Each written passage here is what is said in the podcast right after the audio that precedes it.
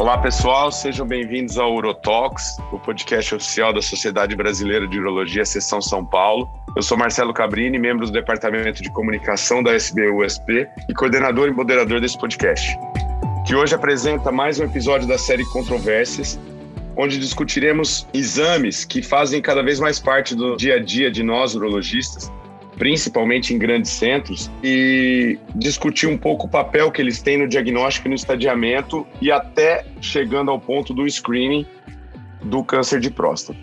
E para a gente debater um pouquinho sobre esse tema, a gente vai ter o prazer de contar hoje com dois amigos é, e profundos conhecedores do tema e referências aí nas suas áreas de atuação. Começando pela doutora Cássia Tamura. A, a Cássia é radiologista e coordenadora de ensino do Grupo DASA, e coordenadora de radiologia do Espaço Saúde Integrada do Hospital 9 de Julho e alta diagnóstico de Alphaville, e com especialização em uroradiologia pela Universidade da Califórnia, São Francisco. Cassinha, obrigado por ter aceitado, é um prazer você participar aqui com a gente. Em terra estranha, né, Cássia? Obrigado por ter aceitado o convite. Obrigada, Marcela, pelo convite. É um prazer estar aqui para discutir um assunto que aí faz parte do meu dia a dia. Muito bom, vai ter que ensinar muito para a gente. E também contamos com a presença do Dr. Pedro Ivo Ravizini. O Pedro, além de um amigo da diretoria da sociedade, é professor de urologia da Santa Casa de São Paulo e coordenador de radiologia intervencionista percutânea da Santa Casa de São Paulo. Pedrão, obrigado por participar aí com a gente. É um prazer ter você também com a gente. É, mais uma vez um prazer, né, Cabrini? Muito bom participar desse podcast. Muito bom, pessoal. E sem mais delongas aí, vamos dar início ao nosso debate. É, acho importante, só para introduzir aí essa questão, a gente lembrar que quando a gente se depara com, com PSA alterado, com exame alterado de toque, é inevitável a gente pensar na biópsia como passo, é, talvez, que vai definir a conduta do nosso paciente com suspeita de câncer de próstata. Mas é, é sempre importante a gente destacar que, embora essa, essa conduta seja tão bem estabelecida, é, a gente está falando de uma, de uma abordagem que tem uma curácia muito baixa, né? Então, é, tem, tem séries que falam aí de 15% a 20% de acurácia numa biópsia. Então, se você pegar de cada 10 biópsias de próstata, talvez duas venham positivas. Então, a gente está fazendo oito biópsias de próstata sem, talvez sem a necessidade, né? Então, a gente vê nos últimos anos aí é, uma, uma luta incessante em melhora tanto de de marcadores laboratoriais, que é o que a gente trabalha muito, é, e também nos exames de imagem, que é onde entra a importância da Cássia nessa, nesse, nesse episódio. É, então, falando inicialmente, talvez, do exame de imagem que mais o urologista em todo, todo o território nacional tenha mais convívio, que é a ressonância, é, eu queria aproveitar a presença da Cássia aqui para ir no básico. Ô, Cássia, é, eu queria que você falasse um pouquinho da ressonância de próstata da multiparamétrica. Uma coisa básica dela, ah, em relação a, um 1,5 Tesla e 3 Tesla, é, faz tanta diferença assim na hora da gente pedir, a gente saber aonde esse paciente vai fazer esse exame? Excelente pergunta, Marcelo. Não é tão básica assim, não é algo que a gente o tempo todo é questionado. É... Bom, vou começar quando a ressonância explodiu mesmo, foi em 2015, com a, o PIRADS versão 2, e aí eles colocam naquele documento que, o que a ressonância devia ser realizada preferencialmente no 3 Tesla do que no e-mail, porque o 3, 3 Tesla realmente ele tem uma, uma imagem com mais qualidade, ele tem um aumento da relação sinal-ruído, isso traz mais qualidade para a nossa imagem. Por outro lado, a ressonância de 3 Tesla também é mais propensa a artefato, então um, um benefício e um malefício da ressonância 3 Tesla. Fato é que após 2015, a gente teve uma explosão de exames aí de ressonância de, de ressonância de próstata e também a evolução dos aparelhos de ressonância. E os aparelhos mais atuais, de 1,5 Tesla, eles têm imagens excelentes, tão boas, tão, chegando bem perto dos, dos 3 Tesla até melhores do que, por exemplo, um 3 Tesla mais antigo, tá? Então, é, de uma maneira geral, o que a gente deve pensar? Preferencialmente realizar num 3 Tesla, se houver essa disponibilidade.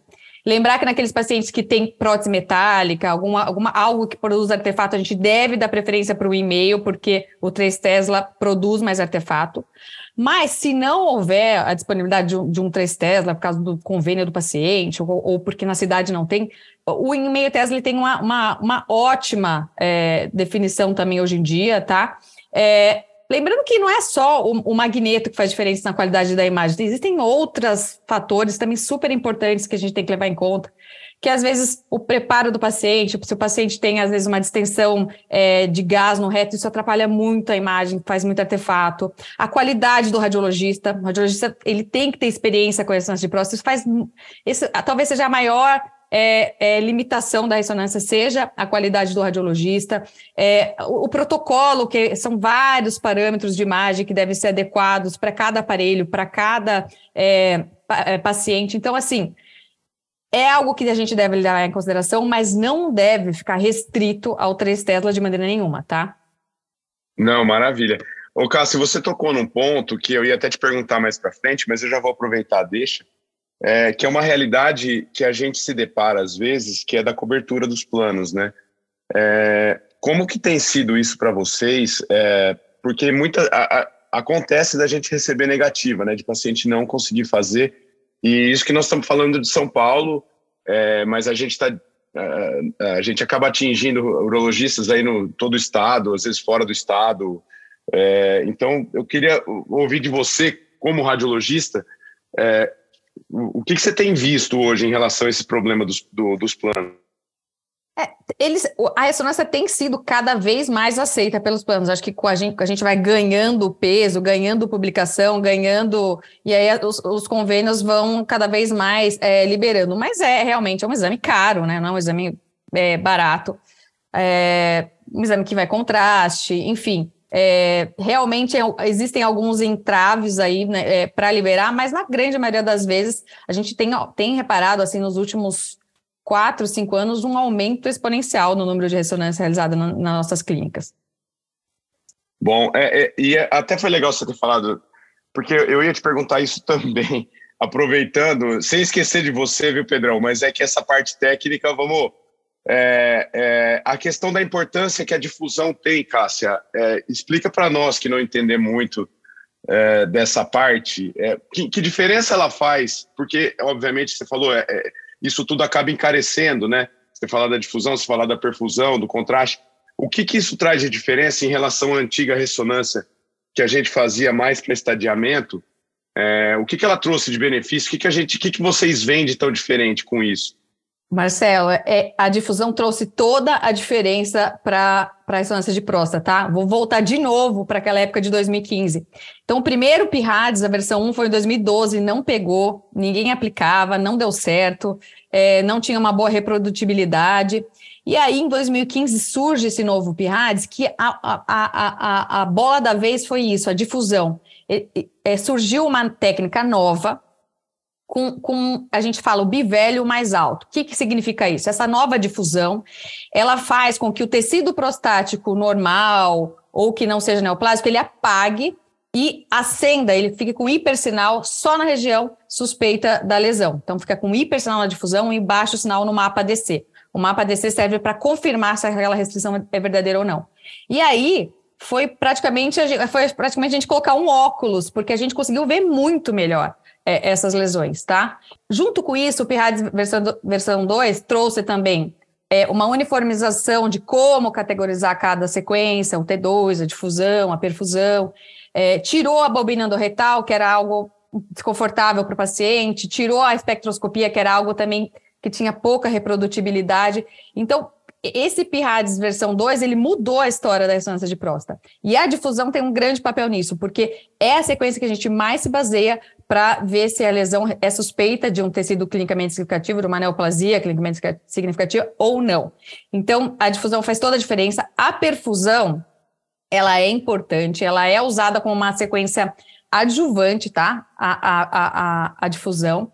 É, mas a gente tem percebido cada vez mais que quanto maior a experiência do radiologista, menos ele usa a perfusão, tá? Porque prostatite realça também, precoce, é, um, um nódulo de hiperplasia extruso também pode realçar precoce.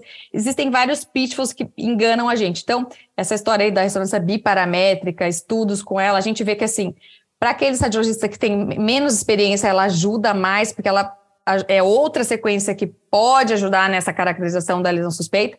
Mas para radiologistas experientes, a gente cada vez mais tem. É, a, a, a, a gente usa, tá? Não é que a gente não usa. Mas a difusão para a gente é aquela sequência, e o T2 são aquelas sequências que vão realmente guiar é, na, cate, na categorização de cada lesão na, na ressonância.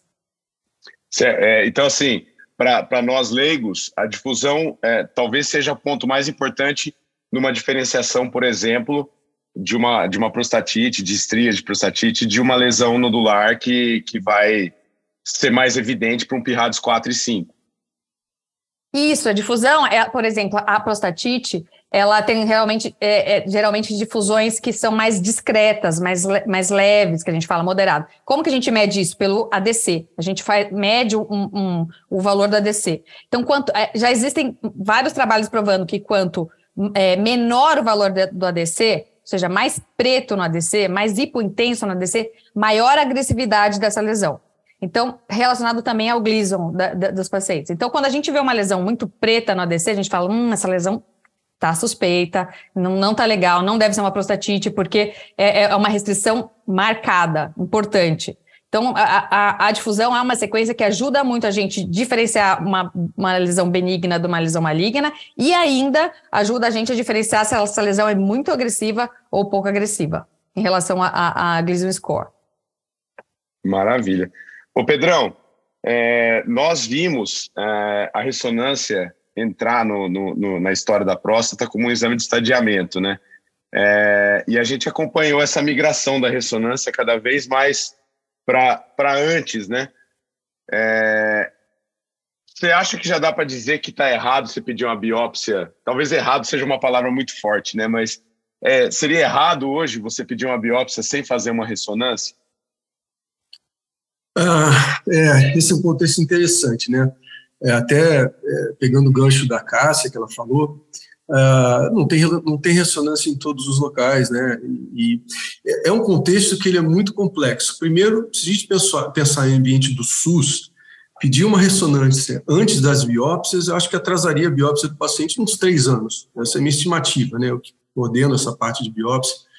Uh, e aí, se você pensar nos, nos outros locais né, do país, nem todo mundo tem a ressonância, e não é só a ressonância.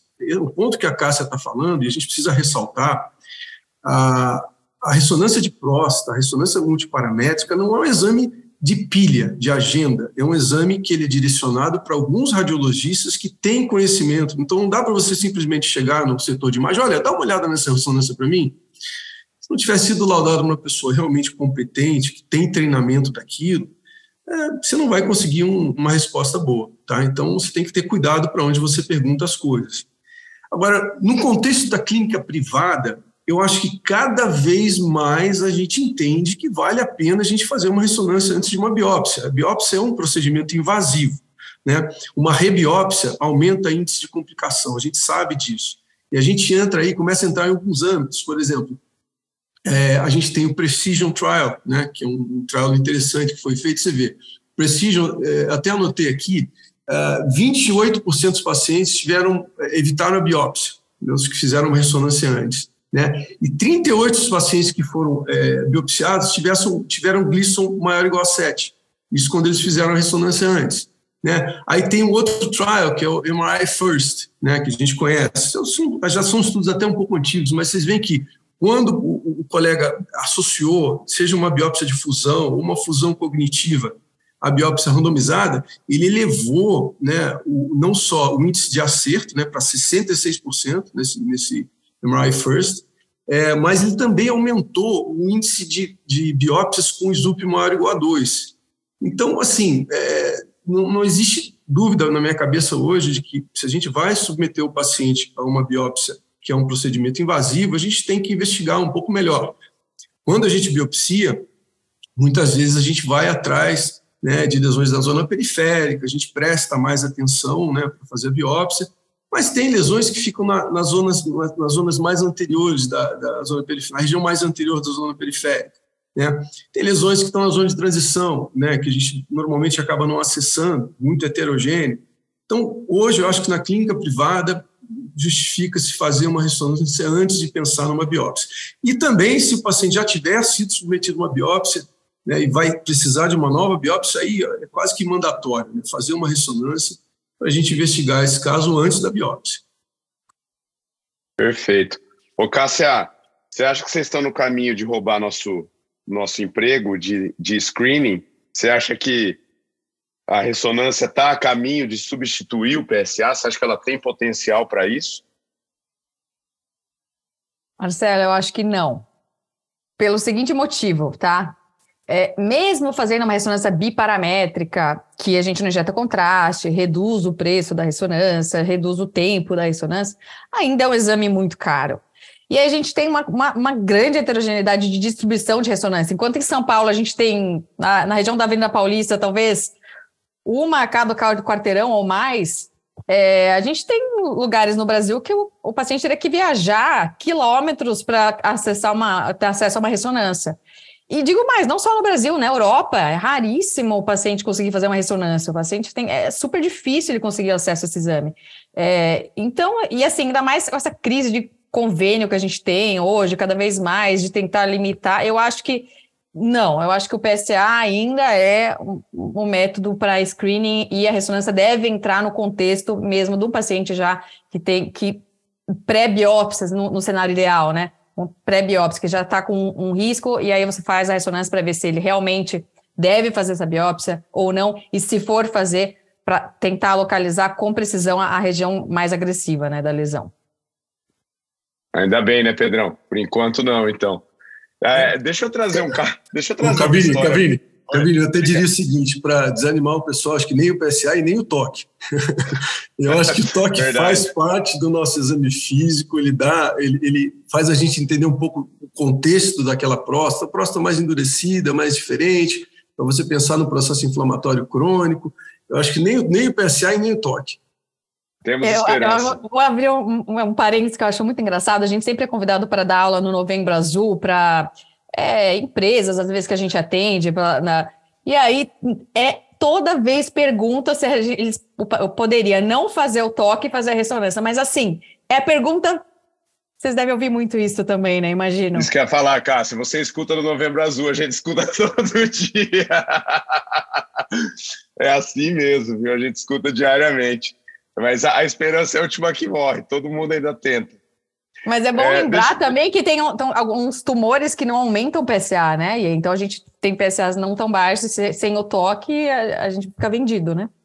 Sem dúvida, sem dúvida. Agora eu vou, eu vou entrar numa questão polêmica, porque é, é, até a gente conversou sobre isso e, e, todo mundo já teve, acho que um paciente assim, é, Pedro, é, aquele paciente que ele já vem com a biópsia e você vai lá e pede uma ressonância para ele, e ele vem com a ressonância com PIRADS 2. É... Ô, ô Cássia, o que, que, acontece nesses casos? Por que, que acontece isso às vezes? Você diz biópsia positiva, não é isso? Sim, biópsia positiva e PIRADS 2. Ou um que seja, né?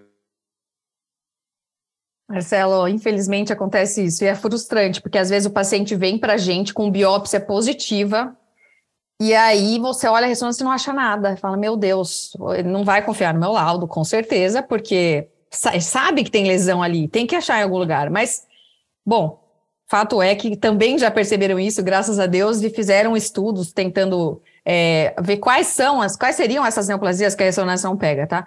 Então, é, lembrando, só queria fazer um, um adendo, lembrando que a ressonância não deve detectar câncer não clinicamente significativo. Isso é uma vantagem da ressonância, porque a gente não coloca esse paciente na biópsia, ele sai da biópsia, ele, se, se ele tem um câncer clinicamente significativo, ele nem deve ser visto mesmo, né? Acho que é o melhor dos mundos é o paciente não saber. E aí existem algumas lesões que, na maioria das vezes, são ESUP2, glisão 3 mais 4, ou lesões menores de um, de um centímetro que realmente, às vezes, não são detectadas na ressonância. E aí pode entrar uma grande variedade de poréns aí também pode ser porque a ressonância não foi bem feita, não foi bem lida, ou porque realmente ela não foi vista mesmo, tá? É, existem estudos mostrando que é, a taxa de positivos no PIRADS2 é de 5%, tá? Então, uma ressonância PIRADS2, ela pode sim ter um câncer clinicamente significativo, isso então, não é tão raro, raro, raro, não é, não é comum, mas também não é raro. E e a gente tem que lembrar que talvez a melhor função da ressonância é o valor preditivo negativo dela, né? Então, quando ela está é, normal, na grande, grande, 90% das vezes, ela é mesmo, é um paciente que não tem câncer quimicamente significativo, mas não é um método 100%. E talvez essa, a, a, outra grande função é essa coisa de tirar ou colocar o paciente na biópsia. Não é para fazer diagnóstico. Você não está mandando o paciente para eu falar, olha, aqui tem tumor, aqui não tem tumor. É para indicar ou não a biópsia. Eu acho que é essa a função da, da ressonância. Então, eu já, já tive colegas urologistas mandando: olha aqui esse trabalho que saiu, olha o valor preditivo positivo da ressonância num, acima de 3, é, do PIRADS-3 é de 35%, de, de 30%, eu acho, é muito baixo, né? Não, mas é isso mesmo. Mas pelo menos quando está negativo, eu tenho quase certeza absoluta que esse paciente pode não, ele pode se livrar de uma biópsia e, e ser acompanhado. Então, muito interessante isso que a Cássia estava falando. É, realmente, eu tive pacientes né, é, com a PIRADS 1, com ISUP 2, é, fragmentos da base ao ápice, né, dos dois lados. E esse paciente eu cheguei a discutir né, é, com um radiologista, voltei para a ressonância para discutir de novo. Ah, realmente isso acontece, e tem um estudo recente né, do AJR de 2020 que eu achei muito legal. Eles colocam que nos pacientes com ah, falso negativo, é, esses pacientes, em geral, tendem a ter uh, uma, um PSA próximo de 4, que é aquilo que a gente usava antigamente. Né? E, às vezes, quando esse PSA chega a, a, a 8, né, esse falso negativo, o índice aumenta cerca de 81%. Né? Mas o mais interessante é que ele disse, olha, na revisão, ou seja, no PIRADS reverso, voltando para conversar com o radiologista, eles perceberam que havia uma, um sinal mais hipointenso na zona periférica. Então, talvez isso né, tenha algum valor no futuro, ou seja, avaliar um PIRADS 1, né, é, um PIRADS 2 e comparar isso com aquele PSA. Lembrar a gente, como urologista, que, obviamente, né, se a gente tem a suspeita clínica, a gente acaba tendo que fazer a biópsia mesmo com PIRADS 1 ou 2. E eu queria só complementar isso que você falou, é assim, é, a, a, a gente tem o background da próstata, né? O tumor de próstata ele tem baixo na T2, resistão à difusão. E quando o background da próstata, a da zona periférica está bem com branquinho, com hipersinal em T2, aí fica muito fácil a gente ver o contraste e ver a lesão. Mas essa não é a maioria, a maioria dos casos. A maioria das vezes ela é heterogênea, às vezes ela fica bem hipointensa em T2 mesmo e dificulta mesmo a, no, a nossa caracterização. Então, é, é, é, não sei se vocês. É, bom, a gente está falando com urologistas, mas quando a gente fala em BIRADS, né, que é da mamografia, que foi o primeiro que surgiu, eles falam do background da mama, se a mama é densa, se a mama não é densa, é, porque isso interfere na acessibilidade do método. E a gente não tem isso no PIRADS. Então, quem sabe em próximas versões, é, eles incorporem essa ideia de falar do background, porque isso diminui a sensibilidade mesmo. A gente tem um background da próstata bem, bem sujo, que a gente fala, e por sinal, prejudica a nossa caracterização. Seria, por exemplo, poderia ser um fator é, que dificulta. Não, perfeito, gente, perfeito. É, a, a, a, não vai ter exame perfeito, né? Isso é um fato. É, e acho que, o Pedro, não tem como a gente falar de ressonância. É, obviamente que a ideia é falar de screening, mas acho que não tem como a gente falar de ressonância sem falar pelo menos alguma coisa sobre Active Surveillance, né? Que é, ela tem um papel importante nesse grupo de pacientes que acho que nós temos cada vez mais e eu queria, eu queria que você falasse um pouquinho sobre a importância que a ressonância tem nesse grupo. Como é que você usa ela? Realmente, eu acho que a, a ressonância, nesse caso, tem uma outra indicação formal. Né? Uh, a gente está procurando né, alterações nesses pacientes de progressão de doença. Né? E aí a gente vai procurar progressão de imagem. Com o PIRADS, ele tem essa correlação muito forte né, com alterações é, estruturais na próstata, né, usando difusão, ADC, ou, ou ah, talvez até um pouco de perfusão, crescimento do nódulo, né, é, tudo isso é, vai nos ajudar, é, em conjunto com PSA, outros marcadores, a pensar numa nova biópsia. Então, é, sem dúvida, a gente vê muito isso acontecer e vê o reverso também.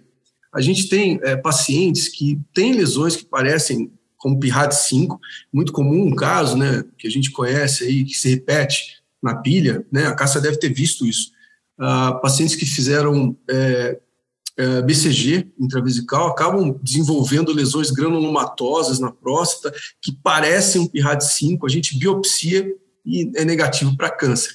Né? Então, é, é muito importante a gente seguir esses pacientes, tanto para a progressão ou regressão dessas lesões com a ressonância, para indicar nova biópsia. Acho que a Cássia pode até comentar sobre isso, sobre essa questão do BCG, né, Cássia? Nossa, eu, vou, eu quero muito comentar e fazer um apelo, porque assim, a, a prostatite granulomatose é o maior mimetizador de câncer de próstata. Eles, ela faz muita restrição de fusão. E se, a gente, se vocês não colocarem a história para a gente, a gente fica vendido, a gente vai dar realmente PA de 5 e nem vai colocar que pode ser uma prostatite como diagnóstico diferencial. É super importante para a gente o valor do PSA, história neoplas, de neoplasias, de tratamento, se o paciente já fez uma radioterapia. Às vezes a gente chega uma próstata pequenininha, toda hipointese, a gente parece que esse paciente fez radioterapia, mas a gente não sabe, porque às vezes nem o paciente sabe informar. Então, é, a história para avaliar a ressonância de próstata é super importante. É, a prostatite granulomatosa, ela imita muito câncer de próstata. E várias vezes a paciente vai para biópsia e vem realmente com prostatite granulomatosa e fala, ah, mas por que, que o urologista não percebeu? Era uma prostatite. Não, mas ela, ela faz um formato mais arredondado, ela restringe muito a difusão, ela realmente... Mas quando eu vejo lesões assim, principalmente multifocais, apareceram muito rápido, e o paciente tem história, e o, e o urologista me conta, na hora eu vou pegar o telefone e falar, Marcelo, tô com um caso aqui, caso diferente, é, tem umas lesões que parecem suspeitas, o paciente tem história de BCG intravesical, eu acho que vale a pena um controle nesse paciente, depois, então, assim, eu acho que o, a, essa comunicação do radiologista, eu e o Marcelo, a gente troca muita figurinha, essa comunicação é, do radiologista com urologista melhora muito a performance do exame, e se vocês colocarem os dados no pedido, isso pode realmente facilitar muito a nossa vida e a de vocês também. Sem dúvida, sem dúvida. Conheça seu radiologista que lauda seus exames, né? Tem o telefone dele no favoritos ali. Ô, Cássia, e na questão da Active Surveillance, é, é possível você ver a evolução do, do, do, do? O PIRADS vai evoluir? É, é, possível? Você acha que a gente vai conseguir é, dirigir? Porque ainda hoje, né, Pedro, os guidelines são em baseados em biópsia, principalmente. Né? Você não vai mudar a conduta, geralmente com a ressonância, mas você enxerga uma possibilidade de de enxergar a evolução do Pirrades, Cássia, assim, né, nesse, nesse sentido, de mudar a conduta? Eu, eu enxergo. Eu, eu, bom, o Pirrades ele se, se autonomeia como um documento vivo, ou seja, ele está em constante evolução. É, eu acho que sim, eu acho que a gente tem melhorado muito. Eu acho que de 2015 para 2023 a gente já melhorou muito, a gente já tem dados bem mais robustos da ressonância, a gente já tem mais prática. É, acho que deve evoluir. Eu acho que já melhorou muito e tende a melhorar mais. O PET PSMA também está chegando como um complemento para ajudar muito uh, no diagnóstico naqueles casos difíceis. Por exemplo, na ressonância que está negativa e o paciente está subindo o PSA e ele não sabe o que fazer, talvez um PET PSMA poderia entrar. Então, acho que sim, né? Mas assim, é, a gente está esperando. A última versão foi 2019. E a gente está esperando, talvez, aí, nos próximos é, anos apareça uma nova versão, quem sabe aparece aí também conduta, algo do tipo. Maravilha. Bom, você levantou uma bola aí que eu já vou aproveitar, que é a do PET. É, acho que não tem como a gente falar de exame de imagem para próstata hoje e não falar do, do PET PSMA, embora a gente saiba que é, se a gente falar em, em, em, uh, no nível territorial, a gente está falando de um exame que fica mais distante ainda do que a própria ressonância, mas acho que é importante a gente discutir um pouquinho. E aí eu vou aproveitar você de novo é, para falar para nós, é, urologistas, um pouco sobre os, os pontos de os pontos principais e os benefícios aí da, que, o, que o PET com PSMA trouxe.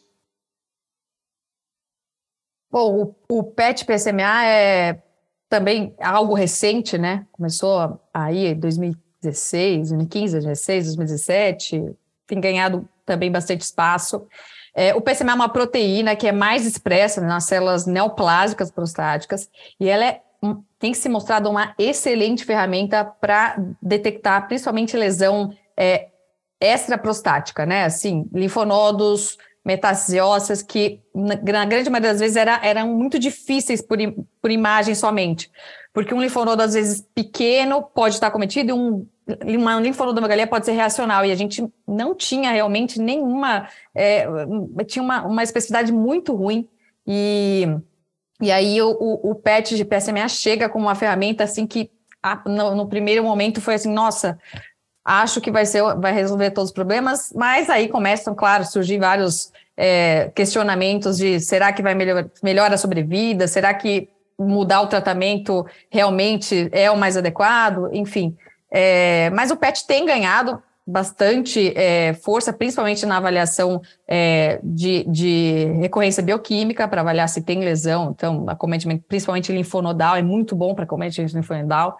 É, mas também leito prostático pode ajudar é, após, a, após a prostatectomia e também no estadiamento daqueles pacientes é, de alto risco, né? Então, o paciente já fez uma biópsia, já, já, é um paciente já caracterizado como alto risco, então vamos, vamos estadiar ele perfeitamente para a gente saber qual vai ser a melhor é, terapêutica para esse paciente. Então, acho que o PET, PET PSMA tem é, ganhado muita força, principalmente nesses dois cenários. Ô Pedrão, eu queria que você falasse um pouquinho aí para a gente sobre momentos de, de, utilização, né? A aplicabilidade clínica aí da, do PET.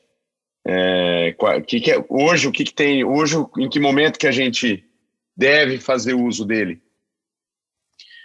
Cabine, só vou aproveitar a Cássia aqui, porque a Cássia sabe muito e, e é muito bacana aproveitar isso aqui, esse podcast está sendo muito bom. É, lembrar também, ó, Cássia, que isso é, é, é, educar o pessoal, né? O PET também tem uns falsos positivos, né? A gente tem que tomar cuidado, né? Especialmente assim, lesão óssea, tipo fibrodisplasia, mangioma, Paget. E aí a ressonância a gente acaba usando, voltando para a ressonância para fazer o diagnóstico diferencial, né? Isso é, é, é depois você podia comentar isso para a gente. É, e assim, realmente é, isso, né, Fabinho? Para a gente, o, o, que interessa é, o PET, por enquanto, né? Recidiva bioquímica, né? Avaliação na recidiva bioquímica, o PET. Tem uma coisa que é importante dos valores do PSA, né? E isso é, dá um pouquinho de trabalho, porque é, é, acaba sendo um exame com custo alto. Então a gente tem que usar ele é, no momento certo ah, se a gente pensar num PSA abaixo de 0,5, você vai ter uns 38%, mais ou menos, de positividade no PET. Se você usar entre 0,5 e 1 né, de PSA, você sobe para uns mais ou menos uns 60%, quase 60% de positividade no PET. Então, assim, é claro que a gente quer fazer o diagnóstico, né, para pensar num resgate o mais precoce possível, né, o PSA mais baixo possível. É, mas é, isso a gente precisa ter consciência também, né? Que às vezes a gente quer já pedir um PES com PSA logo e o PSA está baixo e não, não, faz, não faz muito sentido, né? Ah, está com 0,3, ah, já quero fazer um PES PSA. Provavelmente você vai gastar dinheiro e não vai diagnosticar a doença. E, e é isso que, que a Cássia falou, realmente, é, pré, nos pacientes de alto risco, é muito interessante a gente começar a usar o PET com PSMA. Eu acho que aí a gente começa a mudar a conduta né? A gente vai entender qual paciente que a gente teoricamente vai pensar em não operar, no paciente que a gente vai pensar numa uma cirurgia oligometastática citoredutora. Ah, a gente vai planejar melhor a nossa cirurgia. Eu acho que nesses pacientes também hoje é muito interessante a gente usar o PET com PSMA. Tem outros contextos aí que já não é no, muito a nossa área, né? Talvez é, é, bracterapia versus radioterapia externa, fazer o PET antes, é, planejamento de dose, ver lesão índice na próstata para fazer a radioterapia, mas já, já, não é muito assim a nossa área como urologista, é mais do radioterapeuta. Né? Ô Pedrão, e como é que você tem sentido na prática? Eu, eu vou querer que a Caça fale dos falsos positivos depois, viu, Caça, por favor. Mas eu só vou aproveitar o, o Pedro. É, você comentou, obviamente, sobre o custo, a gente sabe disso. É, eu queria ouvir uh, o, o, o que, que, você tem visto na sua, na sua prática, na sua experiência em relação aos convênios. A mesma pergunta que eu fiz para a Cássia em relação à ressonância, como é, que, como é que tem sido essa questão dos convênios autorizarem, né? Porque é, a, o que a gente vê, outro dia eu, eu, eu, vi um caso no consultório, o cara tinha feito três é, PETs, é, assim, é, e obviamente rola aquela ansiedade do médico e do paciente que está vendo o PSA subir, sem atingir ainda um nível que vai aumentar a sua sensibilidade, como você mesmo disse. É, como é que está sendo essa relação com os convênios, Pedrão? É, realmente é isso, né, é, Cabrinho? Eu, eu, eu, realmente os convênios não têm coberto o PET com PSMA, infelizmente, né, pelo menos nos, nos, hospitais onde eu trabalho, nos locais onde eu peço. Ah, o PET com PSMA realmente não, não tem outras opções de PET, né? Colina, tem outros, outros tipos de PET, mas o ideal é usar o PSMA nesse caso, né? Seria nível de evidência mais baixo para esses outros agora no momento. Uh, e aí a ideia é essa, a gente tentar usar o PET PSMA no momento certo. Então, eu acho que o PSA entre 0,5 e 1 seria um bom momento para começar a pensar aí nesse 60% de positividade que ele vai trazer. Fala, Cássia, dá, dá a sua impressão de radiologista para a gente dessas questões aí. Mais uma vez, né, é, é, a realidade da radiologia tem mudado muito, né? Então, é, a gente vê, antes radiologista laudava tudo, depois setorizou e tem radiologista que... Bom, ainda existe radiologista que lauda tudo, tem, mas aí mais comum hoje em dia é ter radiologista que lauda abdômen, músculo esquelético é, e neuro, e aí é cada vez mais se subespecializando agora radiologistas que fazem só uro, fazem só hepatobiliar, é, divididos, né? É, e, e, isso, é a, a, o laudo do PET-PSMA também é a mesma coisa. Então, tem que ser um, um radiologista que está é, se, tá, tá, tá, no contexto né, da, de tudo isso, porque são novos pitfalls, novos, tu, tudo novo no, no PET-CT. Então, Paget, talvez acho que é a mais clássica, é, que a gente são geralmente pacientes idosos, homens idosos, e aí a gente vê aquela lesão feia, esclerótica e uma baita captação no PSMA. Então, se você não souber que isso pode ser um, um pitfall, você cai do cavalo. Então, acho que é isso. Acho que é, a, a, o, o, relatório tem que ser feito realmente por alguém que entende, que sabe que aquilo pode ser um, um falso positivo, e, e, isso faz toda a diferença na evolução dos pacientes. É, eu queria só comentar também em relação aos convênios, que é realmente um exame super caro, né? É, não é a realidade, é, nem do Brasil, nem de lugar nenhum. É um, é um exame super caro. Gente, acho que tem se lutado muito para entrar aí na, no rol da ANS, pra, mas ainda existe um caminho mais difícil aí pela frente, então é, acaba sendo um exame mais é, para uma sociedade um seletivo, né? Para quem tem dinheiro para pagar. O que também dificulta cada vez mais é, a disseminação do método, né? Porque a, a, gente não consegue fazer de uma maneira populacional. Assim. E talvez isso limite, né, Pedrão? Como você, você falou que é, você considera o PET um, um exame importante para mudança de conduta, né? Muitas vezes nos cânceres de alto risco. É, mas talvez esse seja o grande fator que impeça essa migração do momento do exame, né? Que aconteceu com a ressonância, que a gente viu a ressonância ainda de um exame pós-tratamento com um exame pré-tratamento, tratamento com um exame pré-biópsia. Talvez isso limite essa migração do PET, né? Por um, por um longo período. Com, com certeza, com certeza. É, é, é a regra né, de custo-benefício. Realmente, enquanto, enquanto as coisas não entrarem no, no hall, né, estiverem sendo pagas pela, pelas operadoras, vai ficar difícil de usar de forma ampla.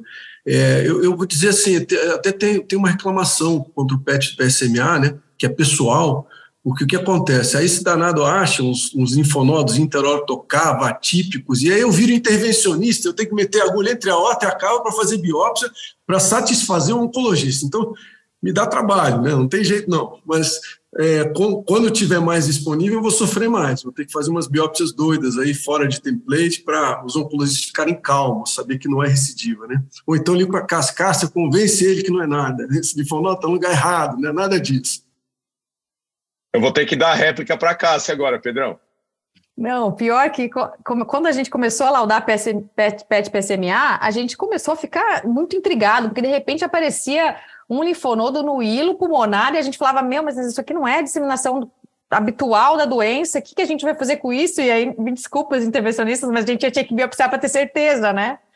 Mas, e, e, aí agora entra naquela discussão que eu falei que ainda, ainda é muito discutido, que é, será que a gente está melhorando a sobrevida desses pacientes, fazendo essa intervenção tão precoce num linfonodo que, que a gente, que assim, antes do PET-PCMA, a gente não ia nunca pensar naquele linfonodo do hilo pulmonar, entendeu? Ele estava ali, bonitinho, pequenininho, e ele ia continuar ali. Então, ainda essas respostas de se a gente mudar o tratamento, isso realmente vai melhorar, é, existem alguns estudos mostrando alguma coisa, mas ainda a gente precisa de dados mais, bem mais robustos para isso. É, talvez isso também enfraqueça um pouco o uso do, do PET-PSMA. Com certeza. Bom, e agora, agora eu quero, é, para a gente caminhar para o fim, eu queria divagar um pouquinho sobre uma questão, até é, acho que foi recentemente, né, Pedro, que saiu um trabalho é, falando sobre a, a prostatectomia sem biópsia. É, eu queria que você comentasse um pouquinho disso e depois eu queria ouvir a opinião da Cássia se ela acha que isso vai ser viável em breve. É, mas eu queria começar por você, Pedrão. É, saiu recentemente, né, trabalhos falando sobre isso. Eu queria que você comentasse um pouquinho dessa história. É, eu tenho dificuldade de aceitar é, fazer uma cirurgia num paciente sem um diagnóstico é, anatomopatológico. Primeiro, porque a gente sabe que é, tem pacientes que a gente nem precisa operar, né? Então, mas claro, a gente está considerando em pacientes com doença é, mais, mais, é, mais, significativa, né? Talvez o que a ressonância vê, que é o grande, é, a grande capacidade da ressonância, ver essas lesões. Mas, assim, tem questões legais envolvidas, se precisa de, um, um, uma confirmação diagnóstica, aí tem a operadora envolvida, as fontes pagadoras. Eu, pessoalmente, acho que esse futuro está bem distante por enquanto. A gente ainda vai precisar de uma confirmação anatomopatológica para definir a nossa conduta e fazer uma cirurgia no paciente, né? Eu acho que é isso. Não, perfeito. Cássio, eu vou passar para você.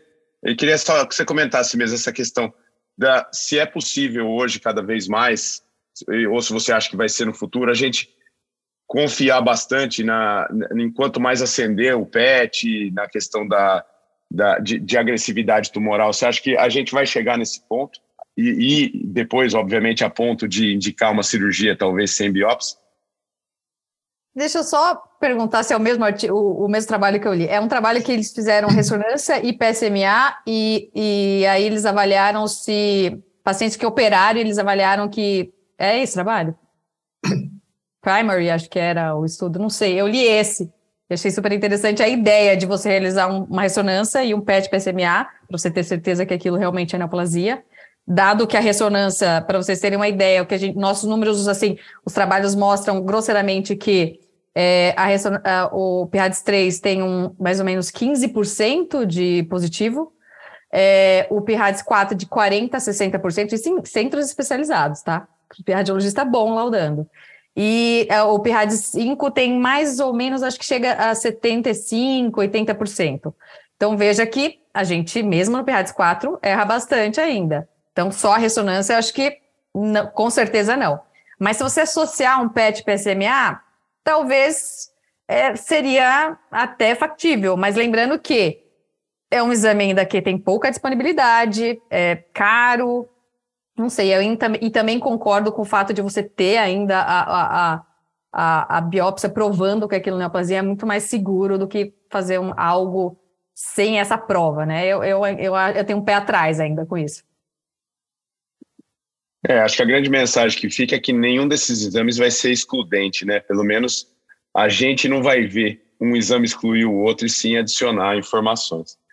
O, o é... tem, uma coisa, tem uma coisa interessante que eu estava pensando aqui. Todos nós já operamos pacientes, especialmente na época do ZUP 2, né? o ZUP 1, né? Glisson 6. A gente operou muito Glisson 6 durante muitos anos, né? E tem pacientes que a gente operou e no anátomo patológico não veio nada. todo mundo já teve um caso assim, que tinha câncer no pré, e depois nada, né? Ah, aí eu estava pensando aqui, realmente, o tumor de rim a gente opera sem anátomo, na maioria das vezes, né? Eu acho que o, o conceito, talvez, que a gente possa levar é o seguinte, uma cirurgia de câncer de próstata, ela tem muita morbidade, né? A gente pode é, adicionar morbidade ao paciente, incontinência, disfunção erétil, é, então talvez é, seja por conta disso, sabe? Para operar um paciente, a gente realmente tem que ter certeza que ele tem um câncer significativo. Perfeito, Pedro. Acho que o conceito vai muito nessa questão da funcionalidade mesmo, né? Que é uma cirurgia que tem, ela tem repercussões, né? Então acho que a gente precisa estar ao máximo cercado de das informações necessárias para decidir. Muito bom, pessoal. É uma pena, mas a gente está chegando aí no fim. Mas eu acho que a gente conseguiu abranger esses dois principais exames que nós temos hoje no arsenal de exames do, do câncer de próstata. Eu queria já de antemão agradecer muito a presença de vocês, é, o fato da gente ter conseguido conciliar as agendas aí, que não é fácil. É, e eu vou passar a palavra para vocês, para vocês fazerem as considerações finais. de cada um, a mensagem final de cada um. Peça exames, né, Cássia? Essa vai ser sua mensagem. É, mas é, eu queria já de antemão agradecer novamente e dizer que foi um grande prazer ter vocês aqui com a gente. Espero que é, os colegas que escutarem é, aproveitem bastante essa discussão. Começando aí por, por você, Cássia, obrigado, viu? Foi muito bom ter contado com você aqui. Marcelo, vou falar isso mesmo, mas eu vou falar o contrário. Peçam exames com descrição no pedido do que da história do paciente, do valor do PCA, isso muda todo. É, é, se aproximem do radiologista, isso muda totalmente a, a conduta do paciente, vai melhorar, eu acho que é, o nosso relatório e também a conduta de vocês. Eu acho que essa estreita relação que tem cada vez mais se distanciado, né, do radiologista com o médico solicitante, eu acho que a gente tem que reaproximar isso, a inteligência artificial chegando para dominar, é, falam que vai dominar, mas eu acho que é esse, esse, esse contato que a gente tem pode melhorar muito aí o nosso trabalho. É, queria agradecer, é muito bom estar aqui, ó, aprendo muito com vocês sempre e muito obrigado por me convidar. A gente que agradece, Cássio, aprendemos muito. Pedrão, obrigado, viu? Foi muito bom contar com você aí. Olha, Cabrinho, parabéns pelo, pelo roteiro, parabéns pelas perguntas, realmente muito interessante, parabéns pela Cássia, nossa, foi muito bom, muito educativo. É, a mensagem que eu deixo é, por favor, peçam uma ressonância antes das biópsias, né, se for possível, né, e, mais ainda, peçam uma ressonância se for fazer uma rebiópsia. Eu acho que isso aí vai diminuir morbidade, vai aumentar diagnóstico, e a gente precisa utilizar esse método e, e sempre próximo com o seu radiologista. Eu acho que a Cássia tem toda a razão. A historinha é boa, está próximo do seu radiologista, conversar com ele faz toda a diferença no manejo do seu paciente. Essa é a mensagem que eu deixaria. Obrigado, olha, um prazer e muito honrado de estar aqui. A gente que agradece, gente. Vocês acabaram de ouvir mais um episódio do Urotox, o podcast oficial da Sociedade Brasileira de Urologia Seção São Paulo. Lembrando que todas as edições estão disponíveis no nosso site www.sbusp.org.br e também nas principais plataformas de streaming. Nos vemos no próximo episódio. Até lá!